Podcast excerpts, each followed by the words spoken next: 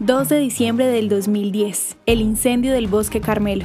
El más grave incendio de la historia de Israel sucedió en el Monte Santo, en la tierra del Monte Carmelo, cerca de Haifa. El fuego que se inició en aproximaciones del pueblo druso y Usfille rápidamente se propagó con la complicidad de vientos cálidos provenientes del este, creando enormes llamaradas que se mantuvieron ardiendo por cuatro días, las cuales consumieron grandes superficies de bosque plantados y extensas áreas forestales naturales, afectando a miles de especies de aves, reptiles y mamíferos. 44 personas perdieron la vida y más de 17.000 fueron evacuadas. Israel no estaba preparada para enfrentar un desastre de tal magnitud, pero gracias al apoyo de 24 países que enviaron aviones bomberos y materiales para combatir el fuego, finalmente logró extinguirse. Una semana más tarde se implementó el Plan Nacional apoyado incluso por la autoridad palestina para replantar los árboles perdidos.